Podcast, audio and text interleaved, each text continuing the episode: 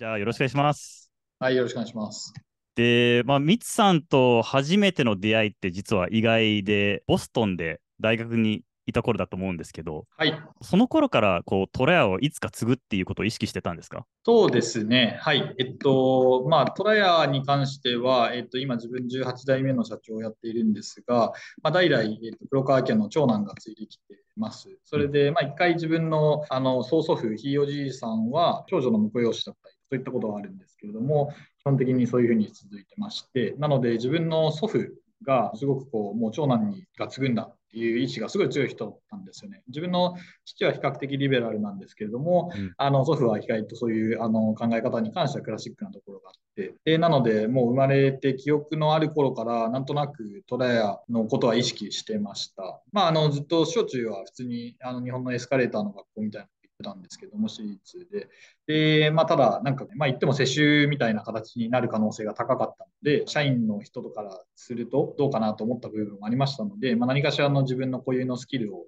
得たいなと思ったので、高校にあのアメリカのボーディングスクール、あの両学校にて留学をしました。で、そのまま大学もビジネススクールに通いまして、そのビジネスのことを4年間、あの、みっちり勉強してみたいなことがあったので、あの、その頃はもう本当に完璧にトライアのことを、を継ぐことを考えて住んでたっていうところです。まあ、あとは、父をちっちゃな少年心というか、まあ、お父さんかっこいいみたいな感じで、こう、やっぱ尊敬する気持ちっていうのが自分の中では常にあって、なので、なんかこう、大きくなったらどういうことしたいっていう時に、あの、まあ、お父さんの仕事を自分もやりたいな、みたいなことを言ってたのはすごい覚えてえー、もう本当にじゃあもう小さい頃から意識されてたんですね。そうですね。うんはい。すごく意識してました。海外留学はそれに結構関わるものなんですか？海外でこれをちょっと得て、そのちゃんと次に行こうみたいな感じだったんですか？そうですね。うんはい。まあ正直な話、自分そこまで小中とかすごく勉強してたタイプでもなかったですし、まあ学校から受験とかをして、あの別のあの高校大学に移るような勉強をしたいっていう意識がすごく高かったわけじゃなくて、まああとは仮にじゃあそこでいいところに入っても同じ学年にも似たような人がいっぱいいるわけなので、まあもっと差つけんだったら何がいいかなって思った時に、まあ海外留学すれば、まあ少なくとも 別の文化に入れますし、あのそういった経験だとか、まああとは英語を身につけられるっていうこともアドバンテージになり得るかなと思ったので、留学を意識したのはすごくそこであります。あと自分が中学生くらいの頃に結構 MBA が非常に流行ってまして、なのでまあ経営者っていうのはこういう MBA とかを取るといいんだいな、なんかそういう頃だったんですよね。だからさすがにこう突然大学から入ったりとか MBA 行くよりは、多分もうちょっと前に英語をきちんと勉強してから入った方が、あのその時のためにはもっと勉強になったりだとか、その身につくかなと思ったので、まあもうちょっと早く行こうと思って高校からしたので、まあ、全体的にすごく、まあ、先のことを考えてるイメージがあった上でやってました。実際その海外でこう得た経験とか知見とかがここで生かされたっていうところってあったりするんですか？例えば固定観念とかそういったものにまあとらわれにくくなったっていうのは一つあるかもしれません。やっぱりこう文化によって、まあ、日本とアメリカもものすごく違うので、それこそカルチャーショックと思われるようなことがアメリカの生活の上では本当に多々あって、あの性格の違いとかも日本人とアメリカ人全然違いますし、うん。そういうこう異文化のところからの人たちを受け入れるっていうのは、なんかこう新しいことに出会った時に、まあ、そこまであの変なショックを受けないだとか、そういうことにはつながってるかなと思うのが一つありますのと、うん。まあ、あとはやっぱりこう英語が喋れるっていうのは、まあ、よくその英語が喋れればいいってもんじゃないとは言われますけど、今世界でビジネスするために英語がないと本当に進まないですし、全然違うので、今自分があの持っている知人とかの、まあ、ネットワークも含めて、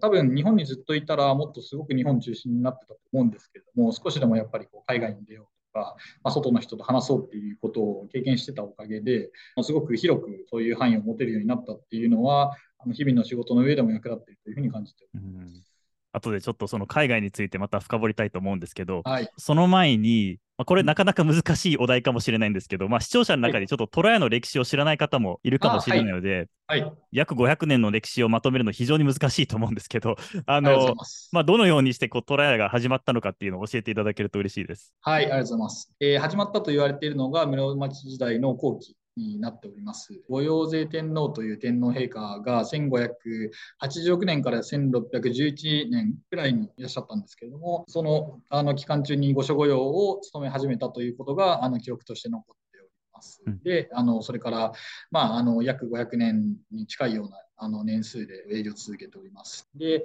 まああのまあ、京都にずっと始まってからいたわけなんですが、明治維新の際の東京遷都の際に、えー、明治天皇があの時にいらしたのと同時に自分たちも京都の店はそのまま残してはいたんですけれども、東京ので店を開設しまして、まあ、その後あの、当時は全部ご注文の御用機器といいますか、まあ、見本帳と言われるログみたいなものがあって、そこのものから、じゃあいつのためにどれくらいのお菓子を作るかみたいなのを、まあ、一個一個ご注文を聞いて、注文を受けてたって形だったんですが、まあ、その後に1962年にあの百貨店、あの池袋東部百貨店に初めて出店をし始めてから店舗を拡大していって、まあ、現在は約80店舗くらいに。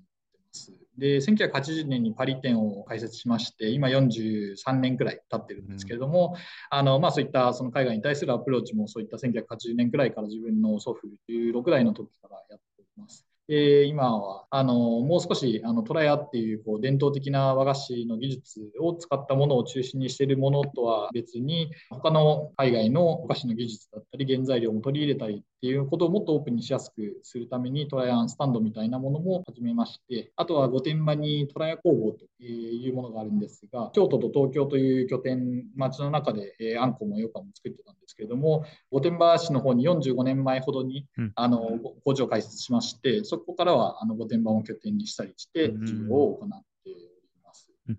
いや、すごい歴史ですね。ありがとうございます。すみません、ありがとうございます。いやいやいや。あの、この長い歴史の中でも、やっぱご先祖代々語り続けられている、今のトライアンの成功につながっているエピソードとかってあったりするんですか？えー、っと、そうですね。あの、まあ、よく家訓とかそういったこと聞かれたりするんですが、まあ、あんまりそういう家訓みたいなものはないんですね。うん、ただ、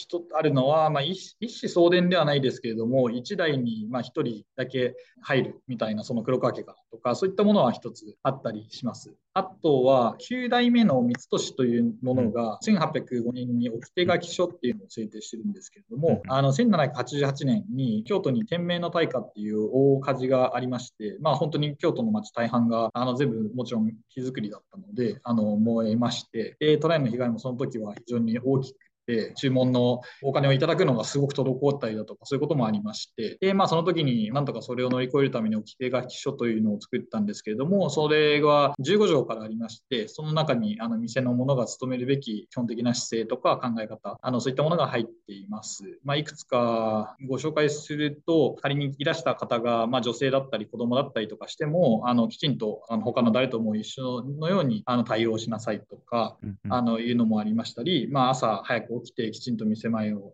掃除しましょうとか、あとはま上下、比較的こう上下関係っていうものが日本の社会で、まあ、当時も多分あったとは思うんですが、まあ、仮に上のものがなんか変なこととか失敗とかにせよとか、まあ、これはおかしいって思ったことがあったら、まあ、そういったものはもう上だとか下とか関係なしに喋りなさいとか、あのまあその当時に書かれていることですけれども、まあ、今でもすごくこう共感が得られるようなものっていうのがあったりして、まあ、そういったものはその昔の書き物としては残ってますので、あのそういうのが一つのことになっているとは思います。そうですね、あともう一個言うと、うん、ちょうど自分の曽祖父が15代なんですけれども、彼もなんか虎屋君みたいなのを書いていて、でそれが、えっと、今は東京の工場に置いてあるんですけれども、そこの中には、トラヤはま細く長く、決してこう拡大をした上で、どんどんどんどん大きくしてみましょうっていう考えではなくて、本当に細く長く続けていきましょうみたいなことだとかが書かれていたり、あともう一つは、あの、まあ、トラヤってお菓子、いろんなお菓子があるわけなんですけれども、で、特に羊羹が有名なんですが、もともと別に決して羊羹屋というわけではなくて、まあ、羊羹の技術は昔から高かったので、そのそこでも有名だったんですけれども、基本的にはやはり和菓子屋ですので、まあ、他の餅菓子だったりとか、あの、いろんなお菓子を作っているんですけれども、そのトラヤにはま名物がなくて、商品の一つ一つが名物です。いうようなことが書かれていて、なので、あのどれかを一つをすごく立てるっていうことでもなく、あの一つ一つがもうどこよりも美味しくしていきましょうみたいな精神みたいなのがそこに書かれているのとかは、個人的には結構参考にしたりはしてあ面白いですね。あの、なんかその細く長くっていう部分で、結構人間って欲が出るじゃないですか。こう。そうですね。はい。うまくいった時に、もうこれはうまくいったからもう全振りしようみたいな感じになると思うんですけど。そうですね。はい。実際、なんかミツさんはやっぱじゃあその教訓というかその学びから、なんかこの辺を意識して、その経営されてるとかってあったりするんですか？そうですね。うん、あの、やっぱり自分の場合は、あの、創業社長ではないですし、あの、あくまで受け継がせていただいている身なので、自分が作ってきたというよりは、もちろん自分のの先祖もそうですし、先輩方がトライを作ってきていると思ってます。で、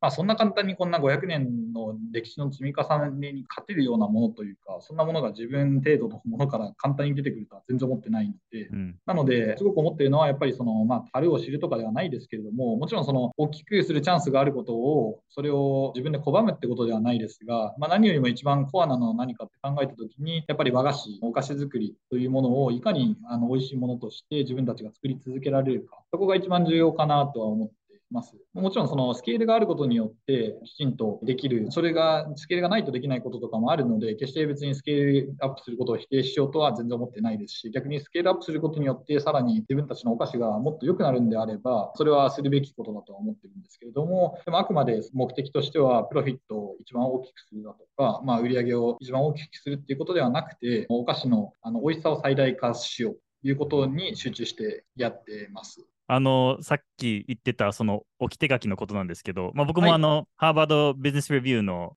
トライについて書いてたのを僕、はい、あの読んでみたんですけど、そこにも置き手書きのことを書いていて、はい、で、今でも結構、その活用されてるんですか？えっと、そうですね、トライの歴史のことに関しては、うん、あの会社の皆には、やっと一応見れるようにはなっていまして、うん、まあ、実際にそこのトライの5世紀っていう本があるんですけれども、うん、そちらがオンラインで今、アップされているので、あのそういったことでも見えるんですが、そこにも書いてありまして、なので、なんて言うんですかね、今のあの会長、自分の父は常に言っているのが、まあ、変えてはいけないものはないみたいなことを言ってまして、なので、多分それは会長もそういうふうに、これは絶対変えちゃいけないって言われてないからこそ言っていることだと思うんですよね。だから、何かしらを誰かしらにこう縛り付けたいみたいな意識っていうのは、あのトライはなるべくなくしようと思っていると思ってまして、時代は常に変化するので、まあ、今まであったことが常に正しいとは限らないから、成功体験っていうのは過去にあるかもしれないですけども、それが今の成功体験に直接つながるわけではないので、なので、もちろんそのみんなが見れるようになってたりだとか、まあ、ことあるごとにあの時折こういった場にせよとかお話しさせていただくことはあるんですけども、じゃあそれを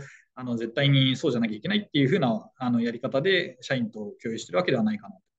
うん実際その置き手書きに書いてあることで書道と算術の勉強は怠ってはならないというところなんですが、はい、ここは理由伺いたいです。どういう心で書かれているのかわからないんですが、まあやはりこう和菓子屋でそのお菓子をあの美味しく作るってこともやってますが、それを当然あくまで販売させていただいて、お客様が受け取ってっていうサイクルの中で自分たち成り立ってますので、その算術っていうのはいわゆる経営学のその数字にまつわる部分、まあ、今で言ったら、まあ、PLP、BS とかそういったようなことだとは思うんですが、まあ、それこう抜きにして、お菓子屋もそのお菓子作りも語れないっていうふうに思ってるんじゃないかなと思います。まあ、書道に関しましては、もちろんその、なんですかね、まあ、文学的なことだとかっていうあのは非常にありまして、まあ、虎屋のお菓子、まあ、和菓子全般もそうなんですけれども、例えば亀でこの情景を表すことがあるんですね。あの一つの例で言いますと、今の夏で言うと、若葉影っていうなんか金魚のお菓子があるんですけど、で金魚のところにまあちょっとこういう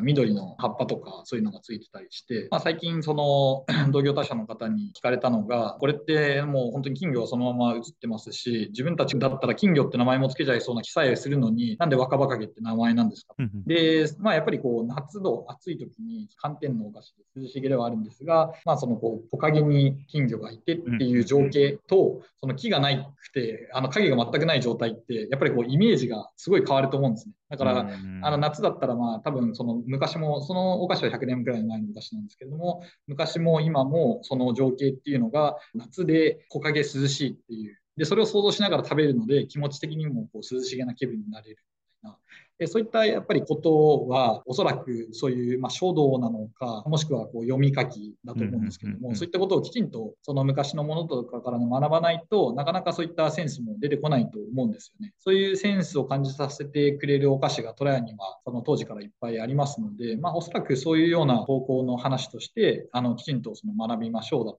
か、そういうことの一環の中に書道っていうのがあるのかなとは思います。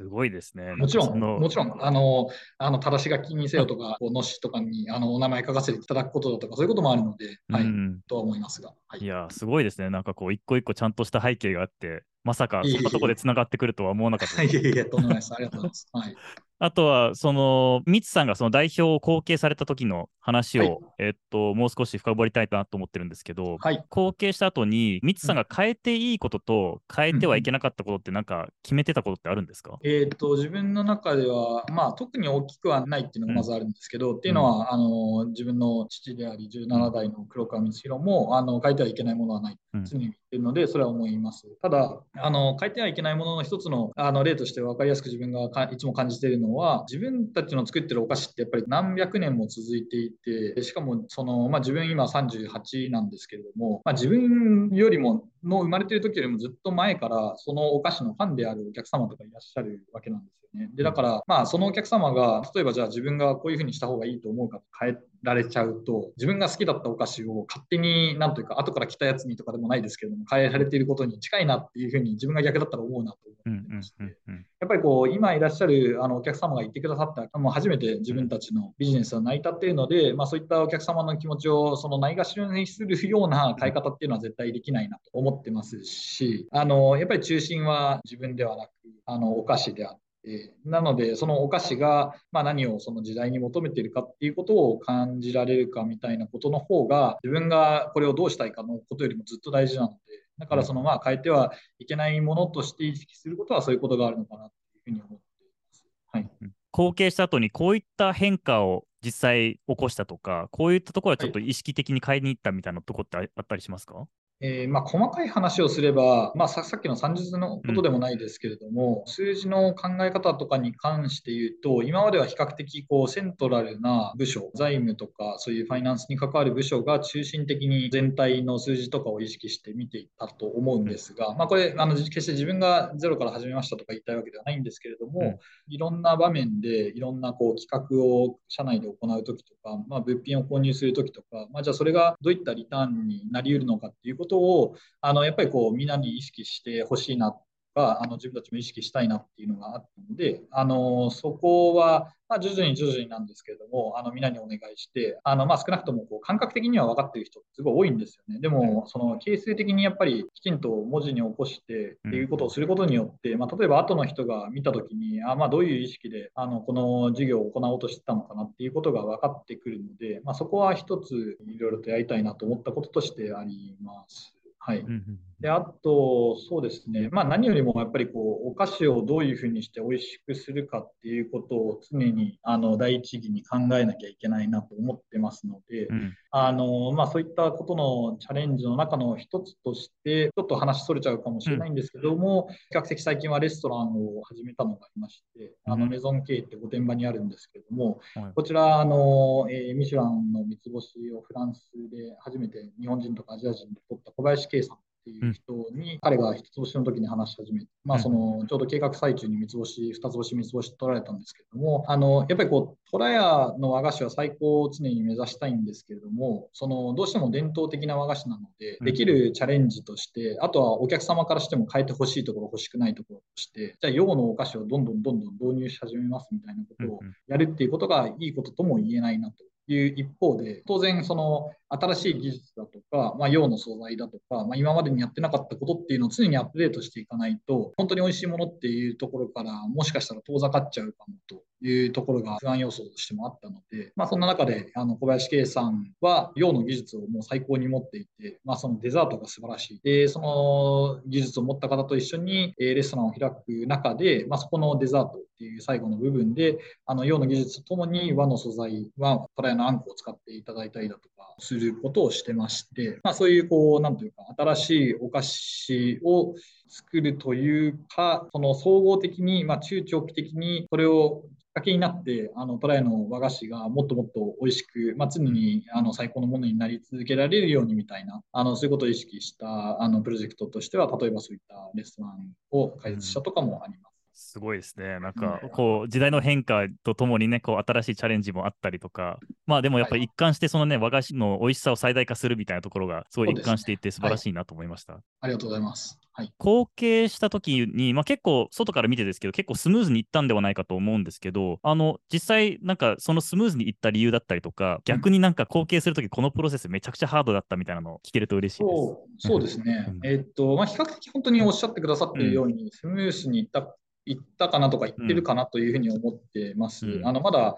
あの完璧に後継したとも思ってない部分はあるんですけども、うん、その、まあ、一番一つは、まあ、言っても自分と父ってあの42離れてるので、うん。そういう意味で言うとこう年齢差があるっていうのは、まあ、特技の幅が比較的明確に違うところに生まれている部分があるので、まあ、そこがそのお互いをその尊重し合える部分として活かせているかなと思います。あとは、まあ、そのトラヤにせようちの家族とかが、まあ、1人だけ入るみたいなことで変な意味での兄弟間のバトルみたいなそういうのはないのうん、そこもすごく正直ありがたいなと思ってます。自分、姉2人いまして、姉2人とものすごい仲いいんですけど、もし、このビジネス一緒にし始めたら、多分ものすごい大喧嘩とか繰り返されると 思うんですよね。でもやっぱり家族ファーストというか、あのそんな家族喧嘩を勃発するために同じところで仕事するくらいだったら、あの同じところで絶対仕事したくないので、あのそういった意味でもあのそういう状況もすごく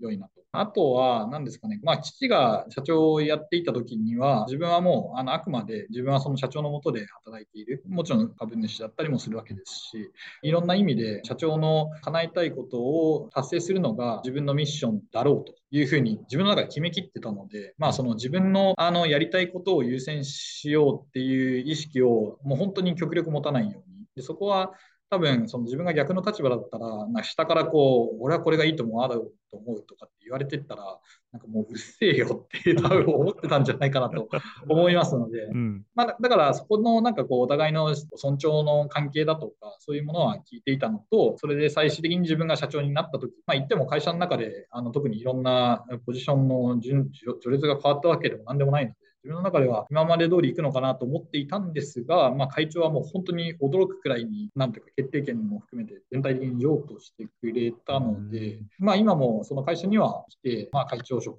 のような仕事っていうのを主にやってはいますし、もちろんその重大な決定とかで相談することも多々あるんですけど、まあ、でも本当にこう、なるべく自分は口を出さないようにっていうふうに会長が意識してくれてるのもすごく大きいなとすごいですね。お互いの尊重があって、権限以上も貢献もうまくいったというところで、逆にこれめっちゃハードだったらとか、ちょっと難しかったなみたいな部分ってあったりするんですか？そうですね。あのまあ、組織的に言いますと、うん、あのやはり今までの組織は父のフォーメーションで行われていたので、父のビジョンのもと、会社の組織が決まっていたところはあります。で、まあ、日本の会社でなかなかこう、まあ、アメリカの会社みたいに突然レイオフがあるとか、そういうことでもないですし、あのその中のフォーメーションを特に父と一緒にいる間に、まあ、それでも自分がもう自分で自分のやらなくてはいけない仕事を動きやすくするだとか、あのまあ新しいそのテクノロジーとかにフィットさせていくのを、そういうメンバーと一緒にやっていくだとか、そういうこう、どうしてもその時代間での差っていうのはあるので、まあ、特にあのインターネットとか携帯電話もスマートフォンとかもそうですし、そのあたりのテクノロジーのものすごい身長がここの自分がそう学生時代くらいから大いにあって、そこが圧倒的に世界のビジネスのダイナミックスを変えてるので、でそれってそこが与えた変化っていうのは、今まで他のなんていうかツールがビジネスに与えてきた変化よりも圧倒的にインパクトが大きいと思うんですよね。で、日本ってなかなかあのまだ年齢の高い層っていうのはそこを認識できてさえもいないなという状態ですので、そのまあ、うちはまだオーナー経営ですので、そういったところもちゃんと話しながらうまくやっていくことによってできはするんですけど、でもそのどうしても年齢層が違うところでの技能、スキルと経験と自分ができると思っていることだとか、そういったことに対する実際のビジネスメリットだとギャップみたいなものはどうしても点在するので、それをこう、なんというか、みんなのペースにも合わせながら、まあ、会社のペースだとかにも合わせながら、トランスフォームというか、あの時代に合わせていったりだとかしていくのは、まあ、チャレンジとしてはありますね。これってもうトライアだけの問題じゃないので、どうしてもトライアの社外のことも入ってきてしまいますし、あのそこに関しては、まあ、どうにかしていかなきゃいけない大きな問題だなと思ってます。はい。あのそれこそ、ヒロさんにも以前ご相談させていただいたりだとか、そういうこともあったとは思うんですけれども。そうですね。そのジェネレーションが変わっていくときにね、いろいろ変わっていかないといけない部分もありますし、そうですね。特にね、はい、このデジタルトランスフォーメーションも結構無視できない部分もあると思いますので、はいはいまあ、そういった変化にちゃんと適応して対応していくっていうのは確かに組織的にいろいろ動かさないといけないですよね、エネルギーかけて。そうですね。あの強いのは、コアバリューはみんなその共有しているというか、あのやっぱりその本当に美味しいお菓子を作っていこうで、それをお客様にものすごく気持ちいい、嬉しい気持ちで受けていただこうっていう、そのコアな部分はトライは、あの、もう社員、別に年齢層関係なしに共通できているので、うん、まあ、そういうものがあるっていうのはすごく強く、あの、本当にありがたい土台だなと思ってます。ミツさんの話、すごい一貫性あるので、もしかするとこの質問、重複してしまうかもしれないんですけど、いい大事にされてるこう経営哲学とかってありますか？そうですね。あの、思い浮かぶこととしては、うん、感性は大事かなと。で特に自分たちの感性はすごく大事だなと。やっぱりこう当事者と当事者じゃない人って視点も違うし気持ちも違うしやれるかやれないかも違うのなんかこういろんなそのセオリーだとか、あのあると思うんですが、まあ、何よりもやっぱりトラヤの社員はもうトラヤの社員で他の会社とは全く別で固有だと思ってますし、会社もそうですし、でその中でやっぱりそれを体現してっていうのは自分たちなので、その自分たちがやっぱりこう自分のその感性だとか感覚を信じられないのはうまくいくわけがないと思っているので、まあ、例えばちょっとおかしいって思うことがあれば、もう本当にその時にそれを思った相手に対してきちんと伝えてくとか、うん、そういうすごく比較的当たり前な日々の積み重ねっていうのはすごく大事なんじゃないかなと、あのちょっと本当正直まだまだ自分もあの社長になってからも数年ですので、考え方はどんどん変わる可能性は十分あるんですけれども、あの当たり前なんですけど、自分が自分であるってことは変わらないので、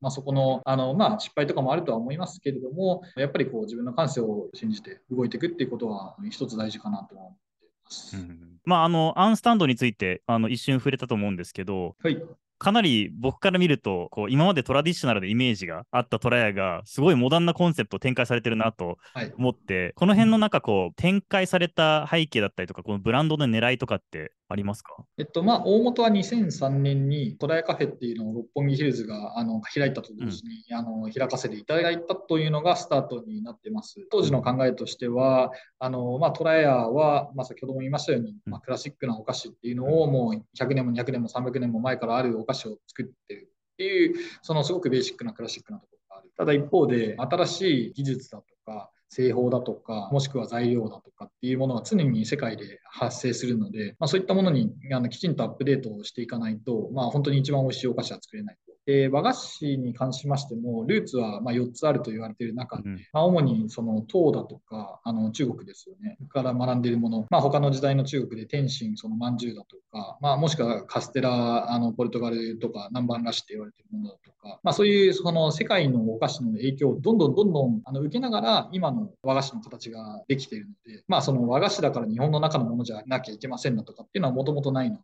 なので、それをやるために作ったんですが、まあ、同時にその一つのいわゆるヒロさんがイメージしてくださっているような伝統的な和菓子っていう形はもちろん守る部分はあるんですが、まあ、そこに別の形で出すというようなことをしたいというのが、まあ、トライアカフェのスタートでした。アンスタンドって名前は変えたんですけれども、まあ、やっぱりこう和のものだとか、そういうクラシックなもの、どうしてもその肩肘張ってあの座って食べるみたいなっていうのはそれはそれで非常に大事なんですけれども、まあ、あの近年やっぱりこう洋菓子とかも日本の市場にいっぱい入ってきて、コンビニとかでもすごく様々なお菓子が食べれるようになった中で、まあ、若者の和菓子離れみたいなことも少々あったので、まあ、もう少し、まあ、カジュアルな気持ちで、こういうふうにしなきゃいけませんっていうことを押し付けたいわけではないですし、まあ、いい意味で、そのオープンな形で、そういった和菓子を体験してもらう場っていうのを作りたかったな。えー、まあ、特にその中で今、あの、アンペーストっていう、まあ、ペースト状のジャムみたいなのを作ってるんですけども、まあ、昔はその、なんというか、和菓子の完成形でないと、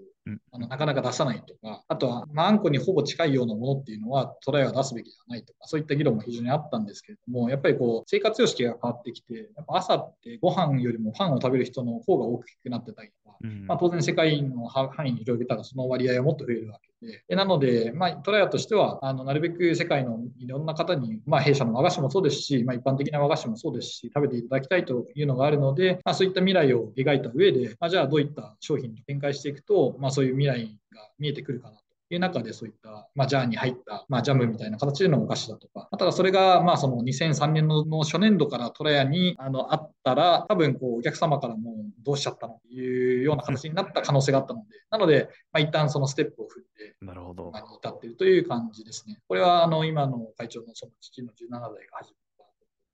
実際、新たなブランドとか、ある意味、今までのイメージをちょっと変えていくような、うん、あの取り組みだと思うんですけど、そこでのなんか学びとか教訓とかってあったりしますか、そうですね、あのいくつかあるんですが、うん、一つは、やっぱりこう、そういう新しいチャレンジをするときは、まあ、常に批判が起こるなと。あのまあ、特にずっとビジネスをしているようなトライみたいな会社なんですけれども、ただやっぱりこうその批判を気にしすぎてしまうと、もちろんお客様の声なので、当然聞く、聞きますし、気にはするんですけれども、あまり聞きすぎてしまうと、まあ、なかなかこう次に進んでいかないなと。で、まあ、そのチャレンジをその父がま2003年にしてくれたおかげで、まあ、自分があのもちろん父も一緒なんですけども、あの主導してやったメゾン K というレストランなどは、まあ、オープンした時にそういった批判っていうのはほぼなかったな思ってまして、やっぱりこう、新しいことを始めるみたいな行動に、その当時出てくれたことっていうのが、今の評価の未来にすごくすんなりつながってるなというふうなことをいつも感じてまして、だからそういったことに関してはすごくありがたいと思っ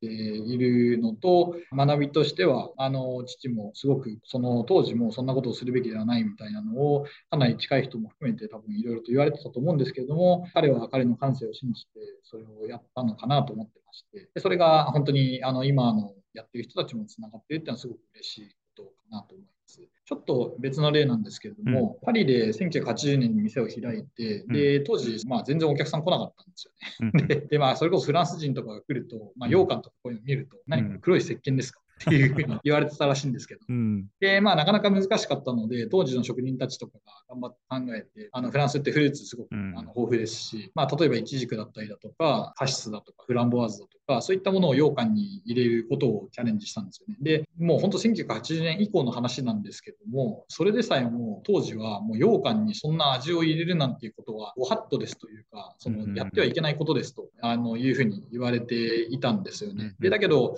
あの、まあ、それをやっていった中で、まあ、今、そのフランスもあのきちんと営業ができる状態にはなってお客様もいっぱい来てくださってるんですけれども、まあ、例えば日本のトラヤで、まあ、今、例えばじゃあ、季節によってはいちごのあのお菓子を出してみたり、パリ店の40周年の時に、あのピエール・エルメさんってパリのパティシエと一緒に作らせていただいたイスパハンっていう羊羹だったかが出るときに、まあ、その当時の反応としては、やっぱりこう、なかなか難しいものがあったものが、今だと全くそういうものが問題になることは一切ないの、やっぱこう、なんというか、チャレンジをしていくっていうことっていうものの大切さというか、うん、いうことがあるかな。あのちょうどパリの話が出てきたので、なんかミッツさんが結構海外に行くこと多いかなと思っていて、はい、実際その海外市場に対するこうビジョンとか目標とかって決めてるものってあるんですか、はい、そうですね、まあ、正直な話、具体的な年数とか数字っていう意味で、うん、あの明確にプロットはしてないです。うん、というのは、やっぱりこう最高の機会を得たいとは思っているので、あまりこう決めすぎちゃうとなかなかそこには逆にたどり着かないかなとは思っています。うん、一方で、その和菓子っていうのは、まあ、ほぼ日本のみあの消費されていってるんですけれども、まあ、あの長い意味では、まあ、チョコレートとか、あとはもしくはコーヒーみたいな形で世界に広がっていけばいいなと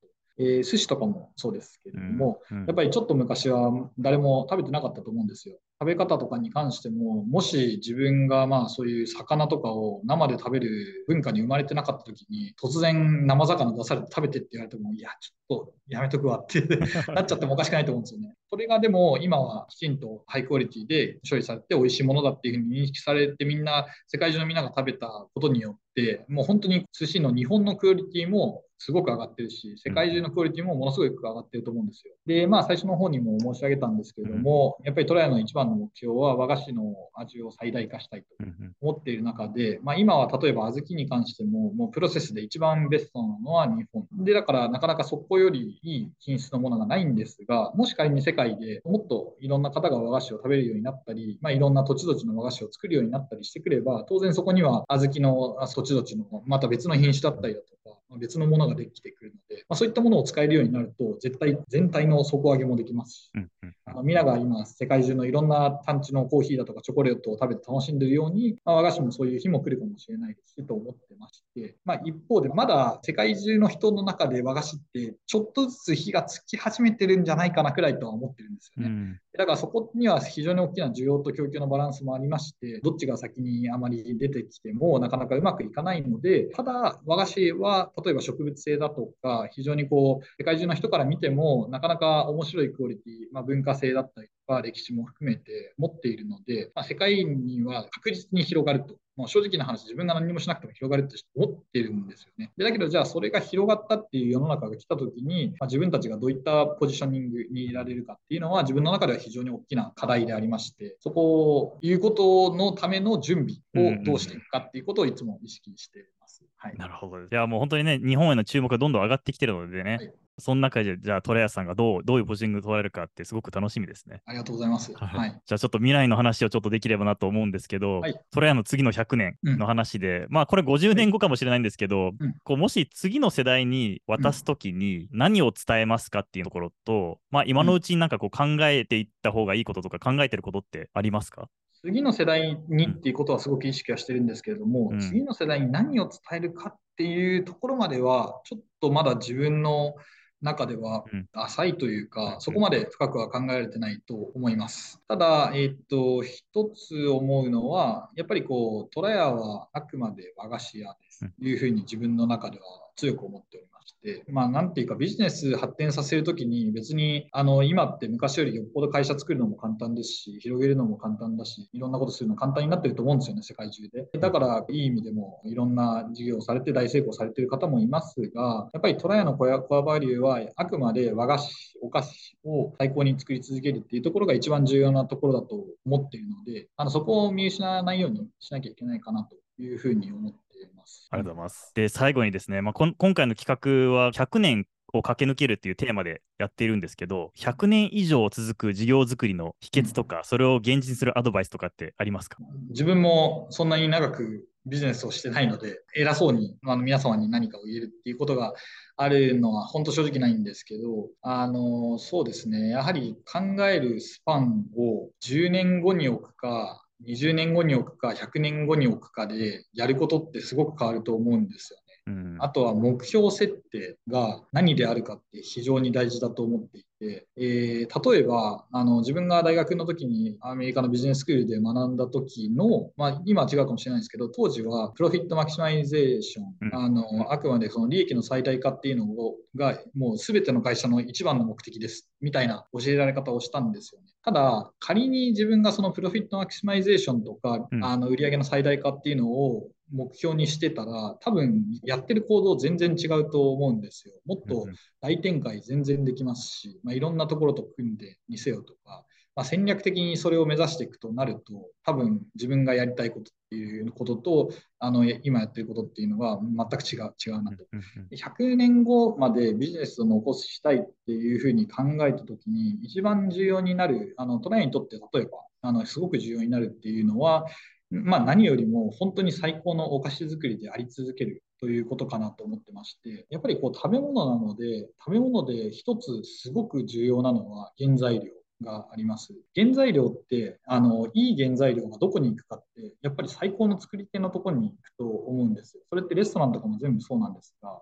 で、まあ、なんというか、どんな時代であっても、最高の作り手であれば、やはり皆その最高の原材料をその最高の作り手に作ってもらいたいと思うと思うので、やっぱりそこを磨けると思うんですよね。なので、目標の考え方で、単純に今のビジネスを規模も売り上げも最大化してお金をいっぱい儲けましょうだとかっていうことを考えてやるのと、100年後を目指してやることっていうのは全く違うと自分は思うんですよね。で、だからそれに沿って自分はビジネスをしているつもりです。で、もちろん、その profit maximization とか売上を最大化することが逆に200年、300年後に続くってことにつながることも全然あるとは思うので、別にそれを否定したいというわけではないんですけれども、まあ、少なくとも現段階で自分があの差を感じているところとしては、そこの目標設定と、これにおいて何をしているかということかなと思っています。ちょっと答えになってるか分かんない。いや、もう素晴らしい答えですね。本当に結構やっぱスタートアップ業界でもすごく